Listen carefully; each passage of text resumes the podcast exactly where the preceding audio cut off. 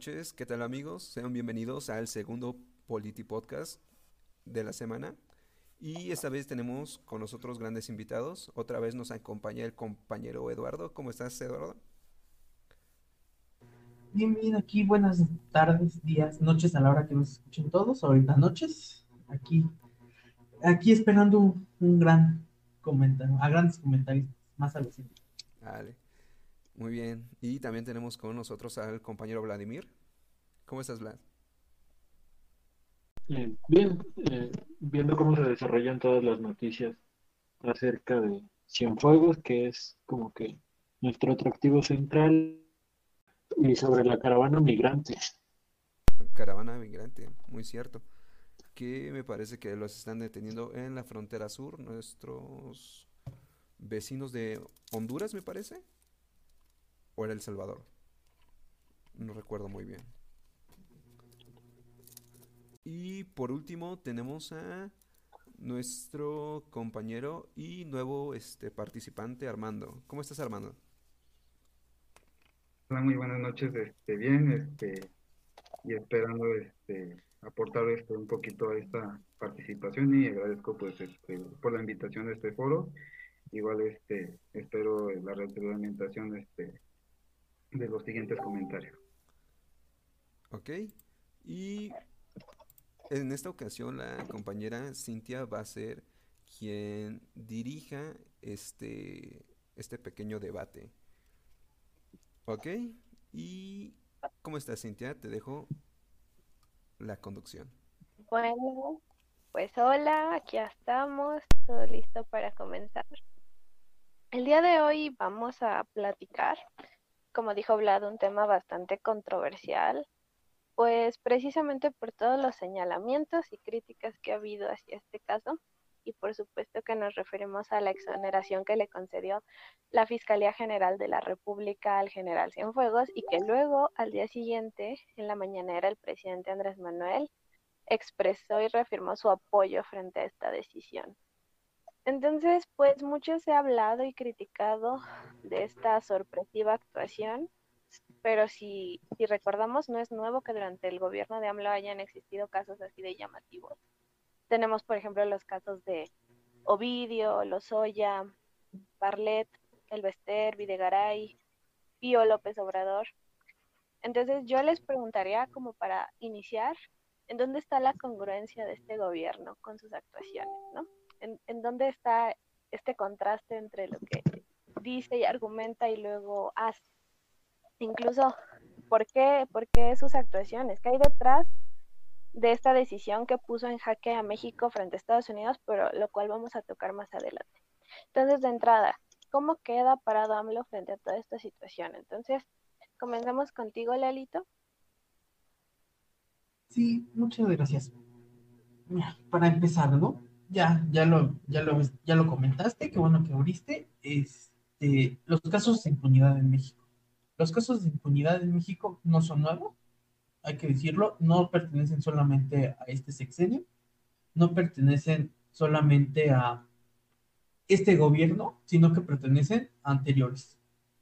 Llámese el gobierno de Peña Nieto, llámese el gobierno de Calderón o el de Fox ahora sí que la impunidad ha existido durante un largo tiempo aquí en México. Ahora, ¿cómo queda Andrés Manuel?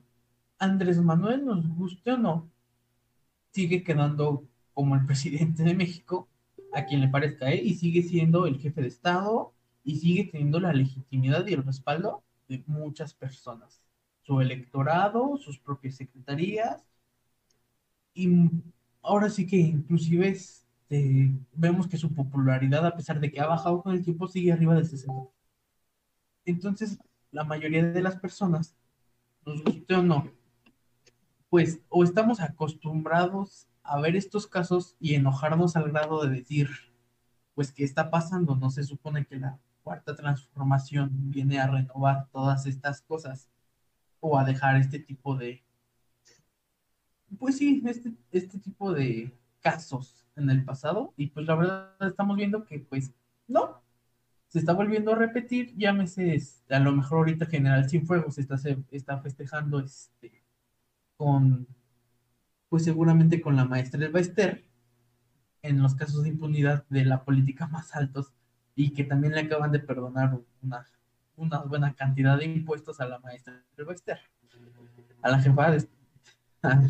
bueno, entonces Andrés Manuel sigue seguirá. Y estamos viendo que muchas de las personas siguen saliendo en su defensa. Inclusive he estado leyendo que dicen que la fiscal, que sí, decían es que la procuradora, la procuraduría ya es autónoma. Bueno, para empezar no es procuraduría, ya la fiscalía es autónoma. Sí, al fiscal lo puso un senado. Sí, por este, la terna la mandó Andrés Manuel también. Entonces, nos guste o no, sí debemos de revisar todos los casos que hay de impunidad a través de la fiscalía, que no solamente pasan ahora, sino que han venido pasando desde el pasado, cuando era procuraduría, y ahora en la fiscalía todavía ponerle mucho más ojo. ¿Por qué? Porque al fin y al cabo, si seguimos con los mismos casos, entonces es la impunidad. Eso es lo primero que yo pienso. Sí, claro. Y de todos modos es bastante triste que de cierta manera normalicemos este tipo de actuaciones, ¿no? Que parezca que ya estamos acostumbrados a que los casos de impunidad te queden pues así, sin resolver. Pero bueno, Armando, ¿tú qué opinas? Eh, bueno, este, creo que, bueno, en ese sentido, pues, este, igual creo que coincido mucho con mi compañero Eduardo, o sea, Andrés Manuel sigue, este, no ha perdido como que esa legitimidad.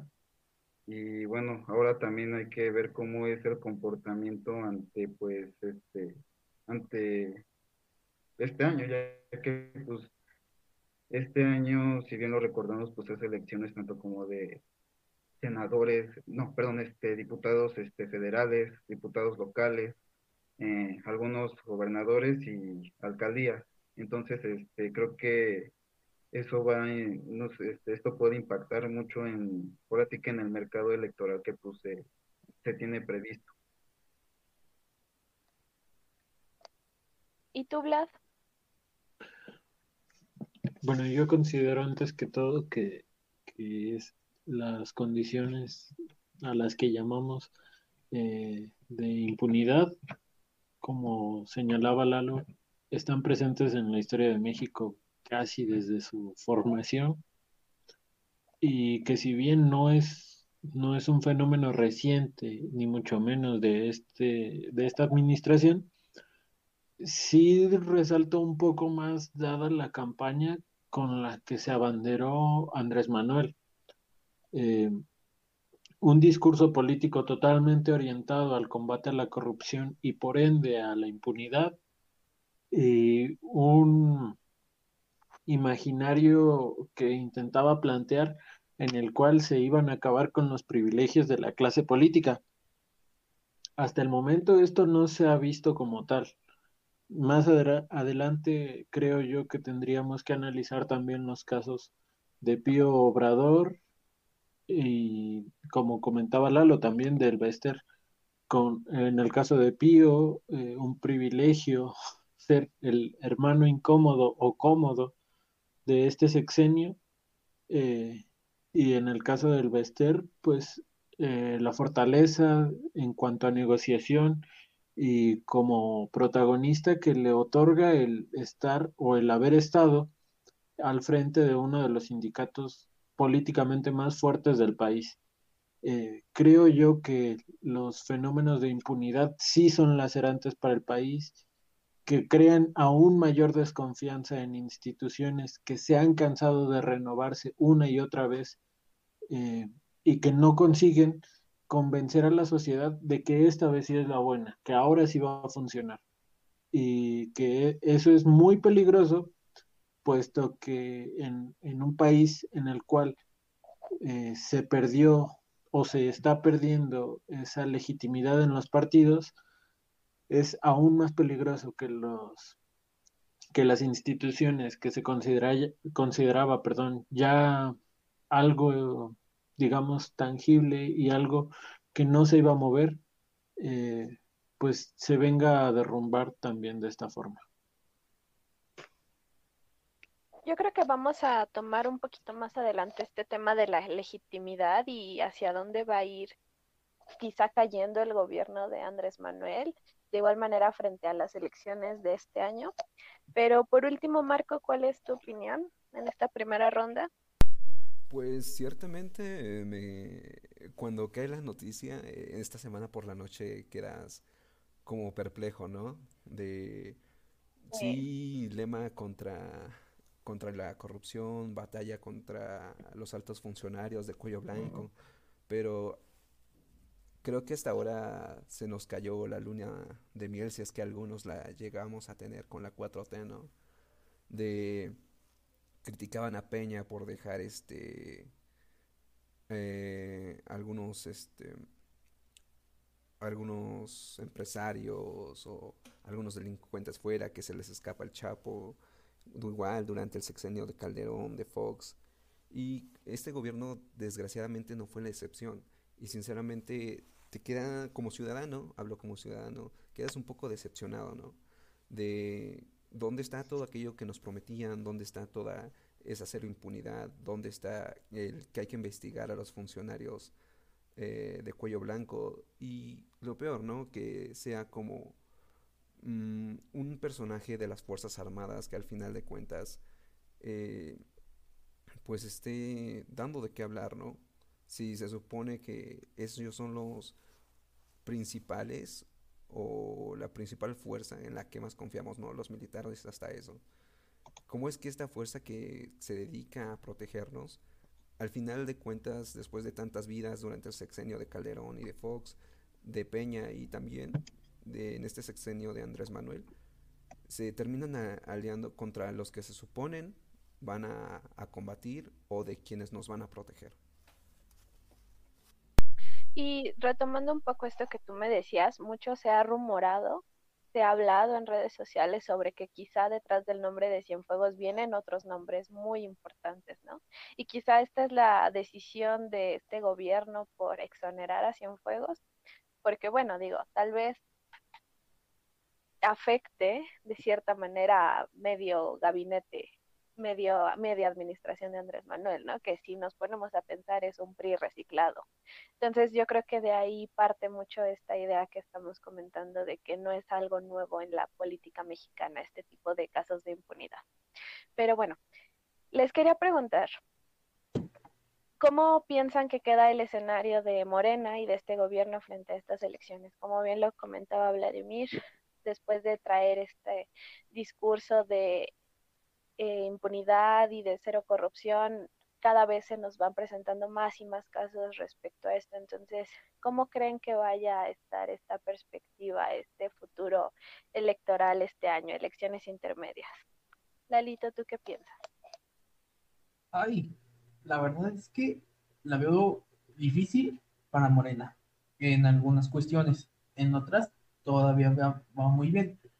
¿En qué la veo difícil? En el que sí son las intermedias, la, el electorado o la mayoría de las personas, o nosotros como ciudadanos, esperábamos cierto nivel de respuesta o cierto nivel de, pues sí, de, de los avances de la cuarta transformación, de Andrés Manuel, de su gabinete, de sus promesas, ¿no?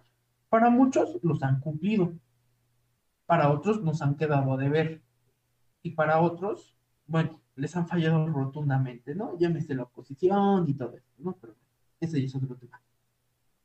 Pero lo que sí viene en el momento es que este, esta situación de impunidad que hemos visto, por supuesto que le va a afectar al discurso de la cuarta transformación o mínimo de Morena para las intermedias. ¿Por qué? Porque inclusive electoralmente Morena ahorita no está tan unida. Vemos un caso como en, si alguien este, me recuerda, por favor, en, en Chihuahua, este, sacaron a huevazos a Mario Delgado, ¿no? De, su comité estatal. Entonces, de repente sí vemos así como que, ay, y en Baja California igual lo sacan a casa a, punta, ¿no? Entonces, este, sí decimos, ay, caray, ¿no? Ay, güey. Entonces, sí decimos, entonces las bases de Morena en algunos estados no en todos. Por ejemplo, en la Ciudad de México y en el Estado de México los veo más centrados, este, sus bloques y sus fuerzas sí están más unidas en algunos estados, como es en el norte. Entonces, quizás en algunas regiones del país las vean más difíciles de ganar que otras. Por ejemplo, la zona metropolitana del Valle de México, pues inclusive la de Toluca, quizás las diputaciones federales y las locales las consigan. Ahí tendríamos todavía que ver. Obvio, esto es, esto es todavía adelantándome mucho, ¿no? Pensando que todo va a salir bien y que los candidatos están bien y que no hay ningún problema y que no va a surgir nada más, ¿no? Y que la campaña se desarrolla bien hasta ahorita. Entonces, sí, es lo que veo. Este tipo de casos afecta obviamente al discurso del, este grupo político, de este partido, y que obviamente este, otros grupos se van a aprovechar de esto, a pesar de que esos grupos anteriormente estuvieron haciendo lo mismo o inclusive mucho peor, ¿no? Llámese PRI o el PAN con mil y un casos, ¿no? Tenemos a Esther, tenemos a a al Chapo Guzmán cuando se les escapó de la cárcel, no una, sino dos veces, este, una con el PAN y otra con el PRI, entonces, a pesar de todo esto, a, a veces tenemos, en memoria electoral, tenemos memoria a corto plazo y se nos olvidan estas situaciones, ¿no? Entonces, sí hay que tener bien presente que ningún grupo, ningún partido está libre de todos estos problemas. Que ahorita se van a colgar de esto, ya es otra cosa. Pero hablando de esta memoria colectiva de corto plazo, ¿ustedes creen que vaya a haber señalamientos a una doble moral respecto a estos discursos de impunidad y luego a la actuación que hacen? Les cambio un poco la pregunta. ¿Creen que esto vaya a afectar al electorado en estas elecciones? Armando, ¿tú qué piensas? Este, bueno, si bien yo creo que eh, se les dio un, bueno, se les dio un primer golpe cuando pues precisamente fueron las elecciones este, para el Congreso de Coahuila, donde pues obviamente pudimos este, observar que pues obviamente de las 16 este, este, de los 16 distritos, pues obviamente todos los ganó el PRI. Entonces, pues obviamente eso como que fue como que una pequeña advertencia para lo que se tal vez se podría venir en este escenario del 2021 si bien pues obviamente pues sí encontramos como que esa contradicción entre el discurso y, y la realidad, ¿por qué? Porque como por ejemplo pues, eh, bueno en el caso pues de Ovidio pues ahí eh, desde ese punto de vista pues fue como que una mala planeación, aparte de que pues obviamente no, no había como que este, esta orden de aprehensión, entonces no hubo una plane, no hubo una planeación y pues este sí yo siento que en ese caso este afectaría seriamente y no solamente por eso, sino también creo que lo vemos en el caso pues obviamente de este Félix Salgado, ¿no? Sí, claro. Vladimir, ¿cuál es tu opinión frente a estas elecciones? Eh, yo creo que el fenómeno de las elecciones va a tener muchas formas de estudiarlo y no va a ser esta eh, el la única fuente que va a generar afectaciones a, Morena. Eh, si bien de la liberación de Cienfuegos o exoneración, se deriva algo que considero yo un poco más grave incluso. Eh, la Fiscalía General de la República, al hacer públicos los documentos de la investigación, provocó molestia en la DEA, porque se rompe un tratado de colaboración entre México y Estados Unidos y entonces se genera esta desconfianza. Eh, porque se están haciendo públicos documentos que ni siquiera eh, el gobierno de Estados Unidos había declasificado. Eh, no hay que perder de vista la, la, posibilidad que tiene Estados Unidos de influir en elecciones de toda Latinoamérica, pero particularmente en México. Y además creo yo que los fenómenos que mencionaban mis compañeros sobre eh, la popularidad, eh, la vista al público, la falta de organización dentro del partido de López Obrador, son factores que van a, arrestar algunos votos de, de estos electores flotantes que no están comprometidos con verdaderamente ninguna figura política y que me parecen a mí los más críticos. Pero, eh, desgraciadamente, Morena, al ser un partido centralizado bajo la figura de Andrés Manuel, considero yo que no se va a ver tan afectado por el fenómeno de Cienfuegos. Y el ejemplo más claro lo tenemos en el caso de su hermano. Eh, Pío López, cuando se dan todos estos problemas con Pío López, Andrés Manuel sale airoso y, si no es que fortalecido. Tanto así que se da el lujo de en esta semana eh, prácticamente a través de la SEDATU regalar la remodelación del, estadio, del estadio del que Pío López Obrador es fundador y administrador. Entonces, si un, si un fenómeno de impunidad tan cercano como fue el de Pío López, o que si no es impunidad, cuando menos resulta bastante sospechoso, no ha menoscabado eh, la popularidad, digamos, de manera importante eh, de, Andrés Manuel, creo yo que difícilmente un asunto que además eh, es un general de que formó parte del gabinete de la administración pasada vaya a resultar en un golpe aún más grave para, para su popularidad, quiero decir. Pues de cualquier manera considero que es bastante fuerte pensar y imaginar cómo, cómo es de poderosa la fuerza de Andrés Manuel para que este tipo de eventos no le afecten y como platicábamos, su popularidad no baje. Entonces yo creo que ahorita vamos a, profundizar en ese tema. Marco, por último, para concluir esta ronda, ¿qué piensas? Sí, primero tendremos que analizar la, la sección de las, bueno, los electores, de en qué, como alguno de mis compañeros decía, en qué lugares se van a hacer elecciones. No, no es este, no es Em, no es mentira que en algunos lugares, algunos estados tienen preferencias por algunos partidos políticos, así igual como el Estado de México, como por el PRI, ¿no? Primero tenemos que ver esto. También la desilusión de los electores ante esta noticia, como, lo dice Vladimir. Primero fue lo de Pío López Obrador, ahorita está haciendo lo de Cienfuegos que está quedando impune y que sinceramente pues a todos nos molesta y por qué no ahora AMLO, por qué no hace como sus consultas ciudadanas para que el pueblo le pregunte si quiere si quieren que juzguemos si quieren que, que juzguen a Cienfuegos.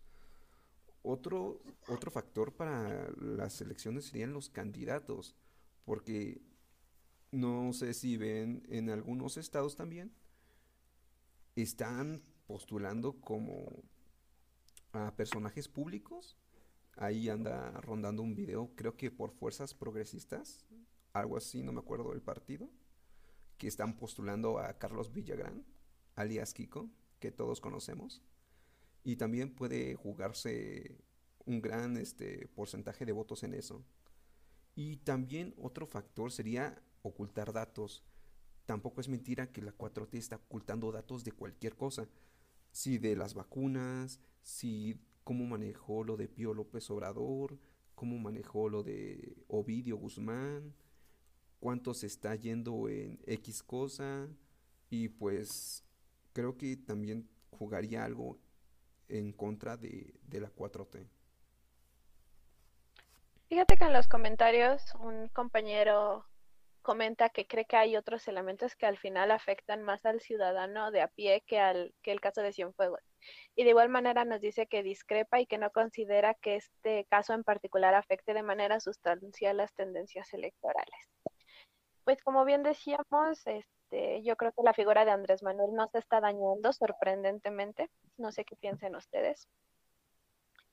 Les quería preguntar, ya que la fiscalía es la que anuncia esta exoneración, este, esta finalización de la investigación del caso de Cienfuegos, hay que preguntarnos si realmente Andrés Manuel es el que tiene la culpa, o sea, realmente es una decisión emanada del Ejecutivo detrás del Poder Judicial, porque digo, lo señalamos, lo criticamos, pero ¿realmente él tiene la culpa de este caso en particular? ¿Ustedes qué piensan? Lalito, ¿tú qué piensas? Ay, pues mira, si nos apegamos estrictamente así a la ley y a la situación administrativa de las instituciones y todo, no, Andrés Manuel no tiene la culpa de nada. Así, Andrés Manuel no tiene la culpa de este caso. Y así lo vemos, y ni de los anteriores. Al final, o sea, si lo vemos así, si lo vemos en una situación, en un espectro político más fuerte, pues sí se le tiene que achacar ciertas responsabilidades a Andrés Manuel. Algunas, no todas.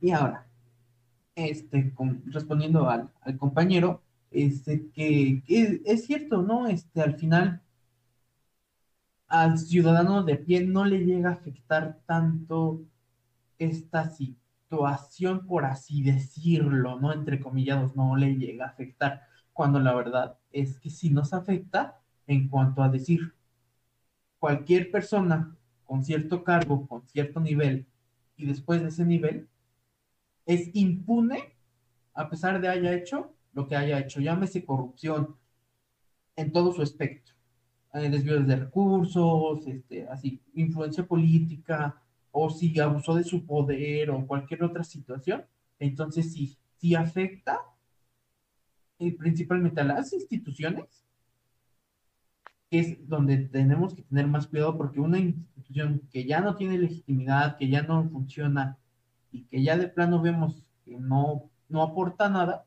entonces empieza a generar un oleaje ciudadano muy fuerte. Y ahí vemos a las organizaciones civiles, ¿no? Mexicanos contra la corrupción y la impunidad surgió porque, bueno, ¿por qué será, no? Corrupción e impunidad.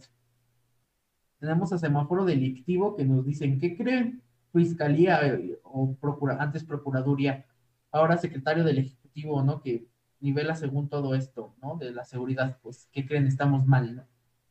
Entonces sí, sí nos llega a afectar. Es cierto que hay otros temas más contundentes que nos, que a nosotros ciudadanos de pie nos pega, como lo es la economía, como lo es este, una situación, ya viéndome más, más, este, más estricto en algunas cuestiones, pues sí, ¿no? El, actualmente la salud, que no podemos salir, pues a veces ni a pagar ciertos servicios, o que el sistema de salud está repasado, ¿no? Entonces eso sí nos llega a afectarnos a nosotros, pero estos casos también nos afectan como ciudadanía.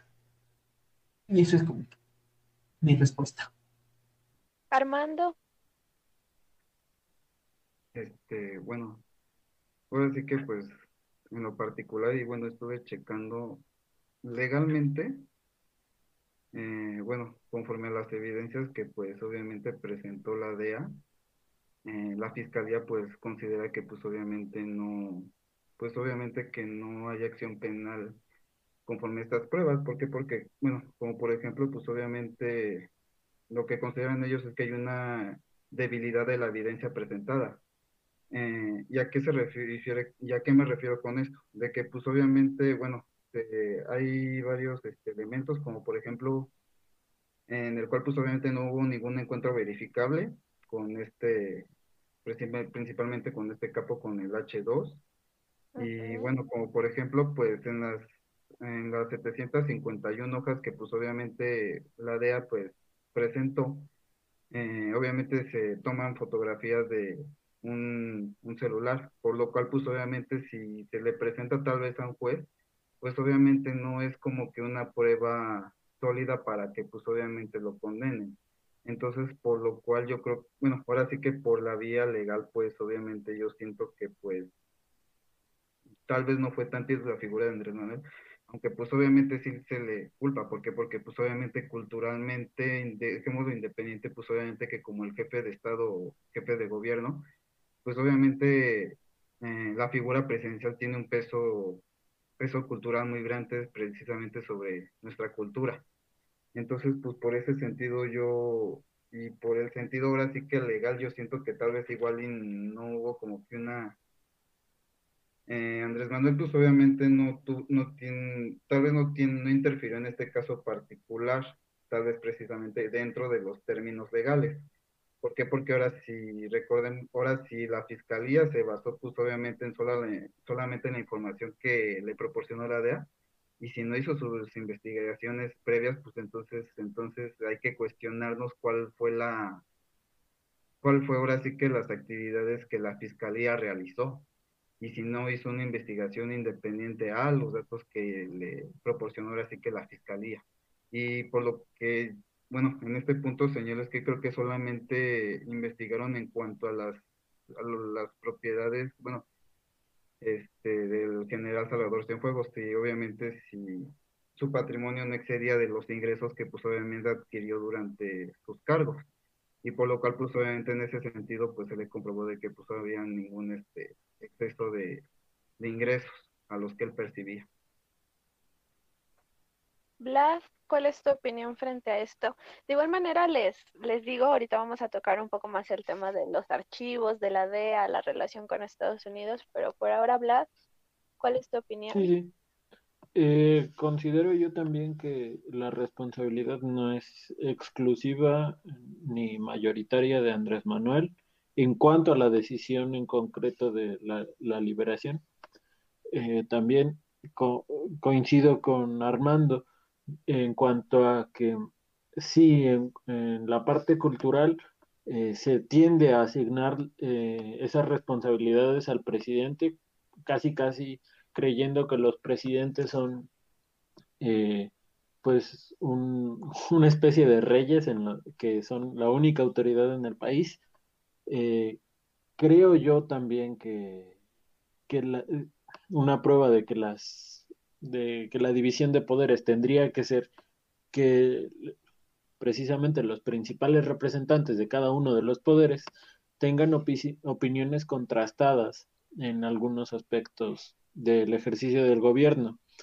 Y así fue, por ejemplo, eh, cuando se dio la liberación de El Baester, eh, Andrés Manuel, en su condición de presidente electo, declara tajantemente eh, la frase fue una decisión del Poder Judicial, porque en efecto, eh, en, ello poco o nada se supone tendría que haber eh, intervenido el Poder Ejecutivo en, en ese entonces en manos de Enrique Peña Nieto.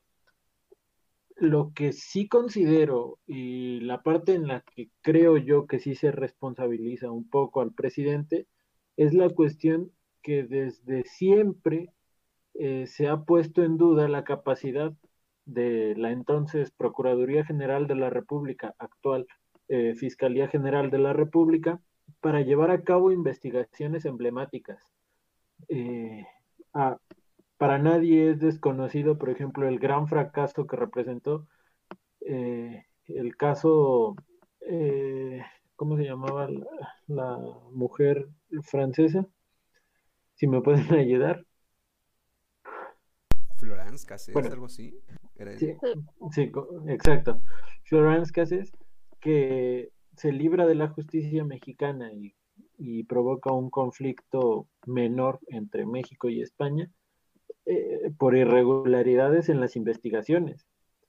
Eh, y creo yo que si parte del, del discurso es eh, acabar con la impunidad, acabar con la corrupción, también tendría que haber sido parte del programa de gobierno eh, mejorar la administración pública en el sentido de profesionalizar a quienes, a quienes llevan a cabo investigaciones, mediante ya sea la creación de, de reformas para que sea más difícil acceder eh, por vías no profesionales a puestos como, como los que, eh, eh, digamos, dedican su tiempo a la investigación en la fiscalía, o por ejemplo, ahora que tiene la mayoría total en, en el Congreso, eh, pues esas mismas leyes aprobarlas. Creo yo que en esa parte sí se responsabiliza y esa es la parte a la que más le duele a la a la ciudadanía de a pie, como decía nuestro compañero en los comentarios, eh, porque el fracaso de una fiscalía, el fracaso de una investigación que, como les comentaba antes, es tan emblemática y en la que se supone que las autoridades no tienen derecho a fallar, eh, denota mucho la calidad en la que se encuentra nuestro sistema de justicia y de investigación. Creo yo que eso, lejos de generar confianza, eh, debilita aún más la, digamos, poca estima que se le guarda a estas instituciones. Y los casos más palpables son, por ejemplo, eh, cuando se volvió viral eh, el video de la golpiza que le daban a unos asaltantes en una combi. La gente, a las personas, insisto, de a pie, en ningún momento se les pasó por la mente decir, ay, pobrecitos, los hubieran llevado a, ante un juez. O sea, en, en esos momentos, las personas eh, clamaban justicia a manos propias. Y creo yo que tampoco se les puede responsabilizar tanto de ese deseo cuando vemos que en las investigaciones más importantes en las que todo el mundo, todo México tiene posados sus ojos, se fracasa. De hecho, Vlad, en los comentarios nos comentan que ciertamente nos afecta, pero en la percepción de un, un, grueso, una mayoría de la sociedad llega a ser un tanto irrelevante mientras estos reciban que su apoyo mensual, se hagan obras públicas y no haya un caso de corrupción que manche de manera directa a AMLO. Por, por lo tanto, aquí nuestro compañero argumenta que no cree que dejen de apoyar a la 4T. Y de hecho yo creo que es bastante triste o decepcionante ver que no hay como un, eje en el Plan Nacional de Desarrollo, como tú decías, que ataque esta manera de, de, acabar con la impunidad desde una parte administrativa y que se queda simplemente en un discurso político, ¿no? Pero vamos a seguir con esto un poquito más adelante, ya para para finalizar esta ronda de, de pregunta, por último, Marco, ¿cuál es tu opinión al respecto? Pues va eh, en el eje parecido al de mis compañeros. AMLO, al final de cuentas, no es responsable directamente, pero es responsable moralmente. Les explico. Se supone que por eso existe, existe una división de poderes donde a la justicia le pertenece a un poder eh, el hacer leyes a otra y el dirigir a otra, ¿no? Que es el ejecutivo, el presidente. Entonces, a la que deberíamos estar reclamando y constantemente es al Poder Judicial, que es quien imparte justicia y que nos damos cuenta que en la vida real no hay justicia. Vemos que a los asaltantes que, que metieron a la cárcel mañana ya están sueltos que vemos que el caso de corrupción de, de cierto funcionario público local se, se les va de las manos o simplemente no hace nada. Y ahora vemos que un alto funcionario público, como es el caso de Cienfuegos y de muchos más, se les escapa de las manos. Entonces realmente el, el Poder Judicial no, no tiene poder, no tiene poder y resulta que ahora eh, los vecinos del norte, Estados Unidos, tienen que andar haciendo el trabajo del Poder Judicial. Vivimos eh, en, un, en un país donde solo el 2% de todo lo que se denuncia se llega a castigar y son penas mínimas. No sé si sea porque no hay espacio suficiente o por alguna otra cosa. Y en cuanto a los comentarios del compañero, tiene razón la 4T completamente es, es AMLO. Eh, a veces los jóvenes que están en las bases llegan a subir y de ahí en fuera, ¿quién ocupa las bases otra vez? No hay como una, una regeneración o un ciclo donde esta virtud de lo que tanto aclama el presidente de, de ser noble, no, de estar en contra de la corrupción, se vuelva a generar. Simplemente están viendo la oportunidad de algunos oportunistas de, de, otras, de otros partidos políticos para entrar y llegar al poder. Bueno, ahora déjenme cambiar un poquito el tema de conversación, algo que ya se había puesto en la mesa, el tema de Estados Unidos.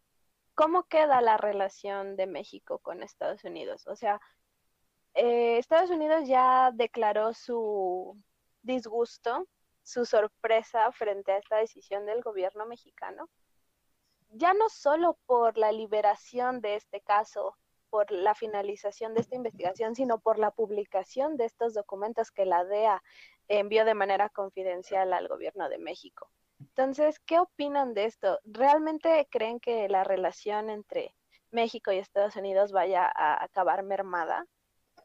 Digo, de igual manera, viene un cambio de presidente, Joe Biden en el poder, eh, volver a empezar de cero y con este inicio tan, tan complicado, ¿qué piensan que venga ahora? Lalito.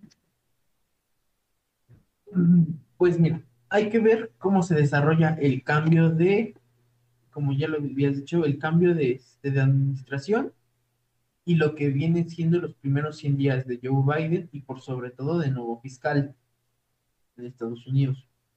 Claro. Después de eso, hay que ver la agenda del fiscal. Si la agenda del fiscal viene muy apegada o, o no sé, viene igual, la DEA lo viene persiguiendo, está el fiscal presionándolo para que por favor vuelva a investigar y vuelva a pedir esta situación, se verá. También hay que ver la situación este, diplomática que se viene. ¿Por qué, por esta situación? hay que ver, este, si no mal recuerdo, por favor, corríjanme, este, el nuevo embajador en México va a ser nuestro secretario de Educación Pública, este, este Moctezuma, si no mal recuerdo. Y ahora también hay que ver si no cambian al, este, al embajador de Estados Unidos aquí en México. Por el momento, sí, hay que ver cómo se van desarrollando estas situaciones. Bien dijiste, este, Cintia, y pues solo el tiempo lo dirá. Porque sí, la DEA ya había dicho que, este, y Estados Unidos que va a empezar otra vez a investigar esta situación, o bueno, amenazó, no aseguró, solamente amenazó con que iba a empezar a, a investigar esta situación. Pero en lo que si son peras o manzanas, pues yo creo que nuestro querido general no va a salir del país en un ratito, por así decirlo, ¿no? Entonces, este, hay que ver la situación. Y ahora, dudo la verdad es que dudo que este, o, por el momento la DEA con todos los documentos que filtró la, fiscalía, ah, y, que estuvo bien padre, ¿eh? la verdad, este, un 14 de, sí, un 14 de, este, no es cierto, si no mal recuerdo, el, este, un 12 le dijeron, o otra fecha, cuatro días antes de que exoneraran a, nuestro querido Salvador, fuegos, este, cuatro días antes le dijeron, ¿saben qué? Este, estas son las pruebas, desmiéntala, y a los tres días las desmintió. O sea, en tres días, eh, los abogados de, de Salvador pudieron desarmar toda una investigación de la DEA, ¿no?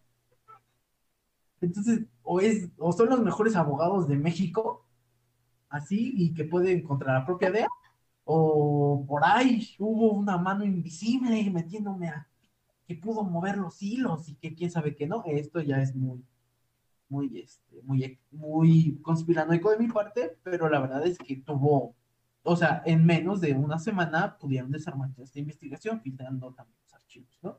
Entonces sí me parece, me parece increíble, ¿no? Los abogados de, nuestro querido general, eh, ya, ay, ay, yo no sé, ¿no? Yo creo que por el momento se va a reservar sus saliditas durante lo que resta todo este año y quizás el otro, hasta que veamos cómo empiezan las investigaciones y ver el panorama político, bien tú dijiste, que se acerca con nuestro vecino del norte. Si nuestro vecino del norte este, y, nuestro, y el nuevo presidente, Joe Biden, en sus primeros 100 días dice que a lo mejor sí, dar el firmazo, que la verdad es que no ha dicho nada y los, 100, los primeros 100 días para Biden son muy importantes, entonces Ah, se tendrá que ver. Todavía hay que esperar. Que sí, que hay una amenaza en la mesa, hay una amenaza, pero hay que ver si se cumple. Sí, claro. Y de hecho, Lalito no suena tan descabellado que haya habido por ahí una mano invisible detrás. No, yo creo que todo es, pues ahora sí que política pura y la razón de que se haya dado esta exoneración tan rápida, esta, este desmentimiento tan rápido de los archivos de la DEA, pues se debe, como les decía yo al principio del programa, a que quizá detrás del nombre de Salvador Cienfuegos vienen otros nombres pesados, ¿no?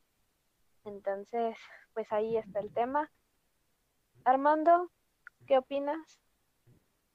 Este, bueno, en cuanto a la pregunta que tú hiciste, si más bien Estados Unidos le tomó por sorpresa pues, esta exoneración, pues en alguna parte sí, pero igual también como que encuentro como que enfrentamientos entre la relación de cooperación entre Estados Unidos y México, ¿no? ¿Por qué? Porque si buscamos un antecedente, eh, está el caso ahora sí de la gente Kiki Camarena, ¿no? Cuando pues obviamente lo asesinaron por estar infiltrado este, en un grupo de, de un cártel, ¿no?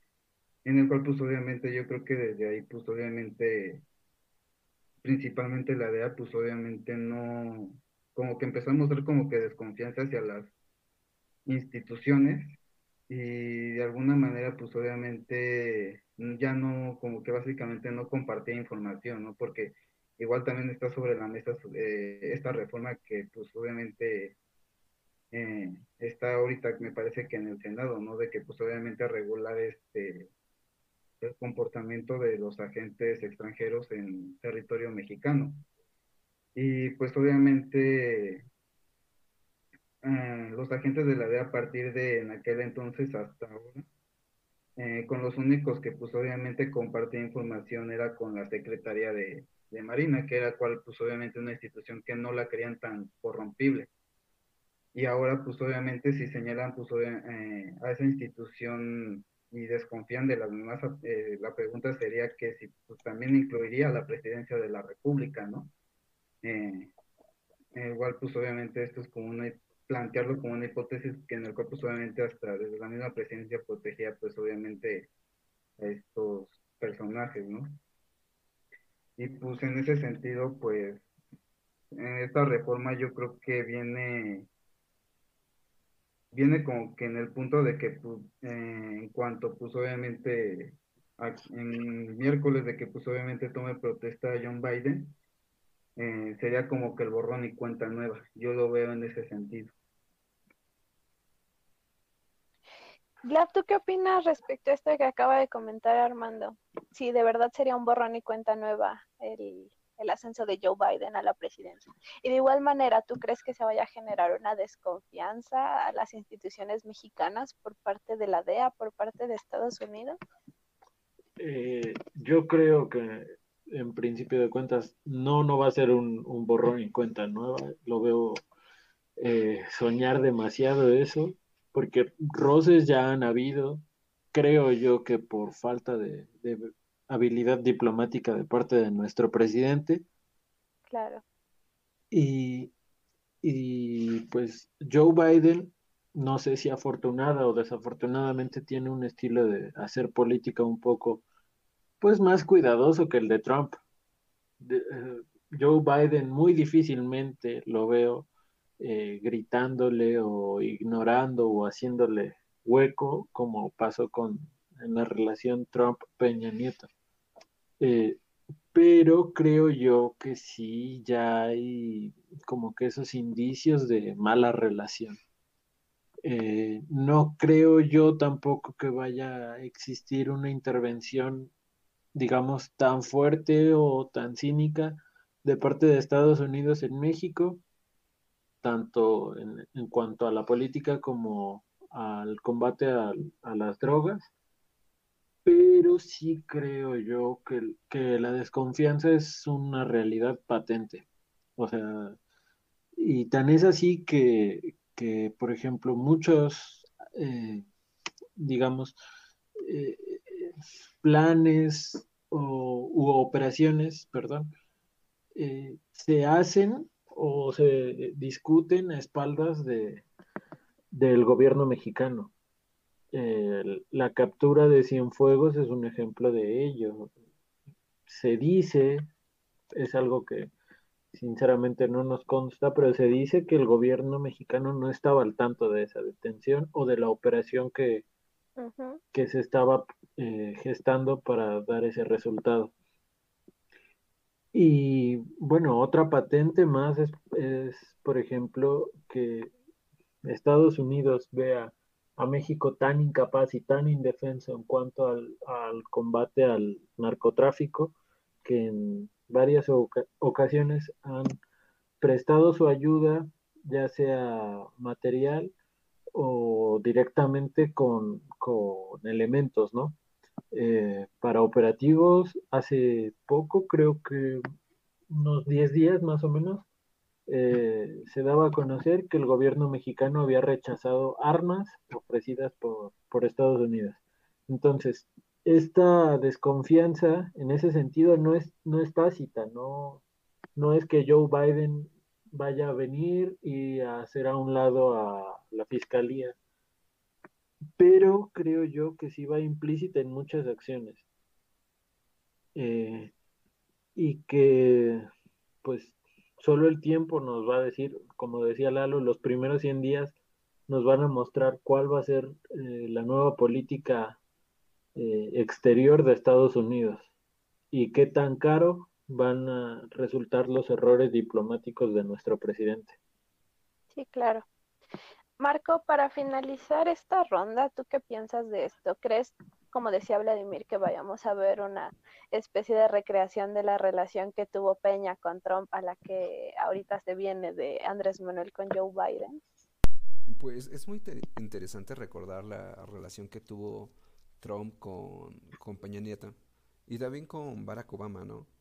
Más bien fue como estos memes que ves de que no le hacían caso Justin Trudeau ni Barack Obama a Peña y lo dejaban ahí solito, lo tomaban con menso. Y igual cuando ganó Trump, eh, recuerdo que Peña invitó a, que Trump viniera.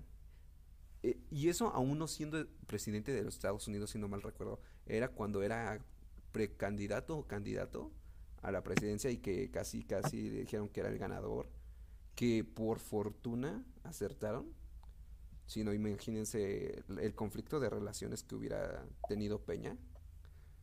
Pero mm, no sabría decirles a ciencia cierta si, si se va a, volver a crear como esta parte ceremonial, por decirlo así, de que AMLO le ponga alfombra al presidente Biden y que lo invita a comer, no sé, sus tamales que son tan típicos ahora de la 4T por la austeridad.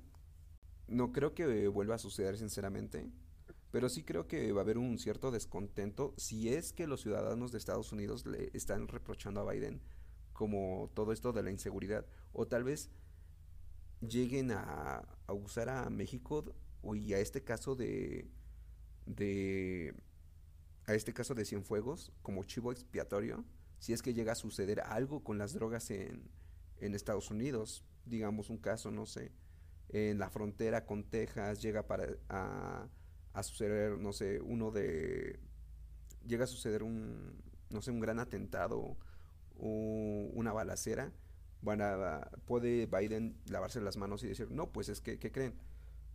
No es culpa nuestra, es culpa de los mexicanos que no atienden sus, sus asuntos de seguridad interior y que al final nos lo están traspasando a nosotros. Pero ¿saben qué? Vamos a, a, seguir con el caso Cienfuegos y lo pueden llegar a traer. Híjole, pues es que la verdad, este tema nos da mucho para que hablar, amigos. Yo creo que no sería tan fácil terminar, pero tristemente se nos acaba el tiempo. Entonces, volviendo de nuevo a, a nuestro eje central del tema de hoy, que es de Cienfuegos, las exoneraciones, la impunidad, lo que hay detrás de esto. Ya nada más les pediría una breve conclusión de este tema, su comentario final, empezando por, por Lalo. Pues para empezar, la impunidad y la corrupción en México existen, se deben de combatir desde las instituciones públicas y desde la organización civil. Porque si no, esta cosa va a seguir y la verdad es que nos depara un futuro muy incierto si esto continúa, porque esto no tiene que pasar nunca más. Ahora lo vemos con alguien o con un militar, pero ¿qué va a pasar más adelante con un diputado, con un senador, con alguna otra persona que es acusada de violación, de corrupción o de otros temas. Entonces, hay que tener cuidado, hay que seguir observando y por sobre todo hay que seguir viendo cómo este gobierno actúa y también los siguientes, los que vienen. Y no confiar en aquellos que han sido corruptos. Es eso. Sí, claro, y digo, ahora sí que lo triste es que la corrupción va a abundar en todos los estratos de nuestro gobierno y que va a resultar muy triste empezar a perder la confianza en ciertas instituciones que, como dijo Armando, una ronda anterior parecía casi incorrompibles, como era Marina o las Fuerzas Armadas. Armando, ¿cuál sería tu conclusión de este tema? Si bien, pues obviamente, eh, a manera de conclusión, pues obviamente dejaría en duda mucho con el, abanderamiento de este discurso de acabar con la corrupción y pues obviamente ser impunidad. Eh, la realidad, sin embargo, pues obviamente es otra. Eh, en cuanto, pues obviamente creo que en la figura también central de la corrupción, eh, creo que tampoco no es solamente perseguir personajes, sino que pues obviamente el presidente dentro, pues obviamente como jefe de gobierno y dentro de su estructura interna, pues obviamente si hay estos vacíos legales este, dentro de la fiscalía, eh, dentro de la Secretaría de la Función Pública, dentro de la Auditoría Superior de la Federación, yo creo que hay que cambiarlo y aprovechando de que pues obviamente él tiene mayoría y bueno, esperemos, este, vamos a esperar este, cuál debe ser el comportamiento de las próximas elecciones y todavía decir que contando con esa mayoría o no. Vlad, para ti, ¿cuál sería tu comentario final de nuestro tema, sin fuegos, exoneraciones? Eh, sí, yo creo que como conclusión eh, podemos eh, decir que las estrategias que está adoptando el presidente para acabar con la corrupción y la impunidad no están funcionando. Eh, y si no funcionan en las escalas más altas y en las que todos podemos ver, eh, teniendo los ejemplos no solo de Cienfuegos, sino de los Oya, digamos, en un limbo jurídico, eh, y, él va a estar burlándose de la justicia y del sistema tributario, pues creo yo que tampoco nos dejan mucha garantía, como decía Lalo, a la ciudadanía común para creer que aquellos criminales eh, que cometen delitos menos mediáticos puedan recibir un castigo. Creo yo que es muy preocupante que desafortunadamente el sexenio de Andrés Manuel se está yendo como una oportunidad tristemente desperdiciada porque contaba con, todo lo necesario para, para hacer un momento histórico y el principio de una verdadera lucha contra la corrupción. Pero creo también que em, empieza a haber una esperanza en cuanto al crecimiento de la ciudadanía. Considero yo que hay, más interés en este tipo de temas. Eh, si bien no ha sido tan mediático como a mí, como estoy seguro a la mayoría de aquí del grupo nos gustaría, sí empieza a, despertar interés en partes de la sociedad que a lo mejor no hubieran volteado. Y ese mismo interés, esa misma mediatización, eh, está ayudando a que, las cosas sean, pues cuando menos, eh, se llega a un punto de, indignación en, el que ya no se nos puede ignorar más. Eh,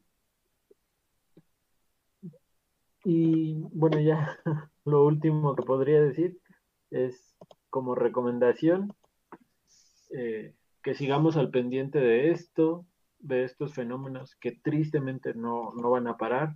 Hay muchos casos que continúan abiertos y que podemos seguir y pues pedirle eso a la sociedad civil, un poco más de organización y mantener el interés que han demostrado hasta el momento. Bueno, pues muchas gracias Lelito, muchas gracias Armando y a ti Blas. Por haber estado aquí hoy. De igual manera, muchas gracias a las personas que nos estuvieron escuchando esta noche, a las personas que nos escuchan allá en Spotify.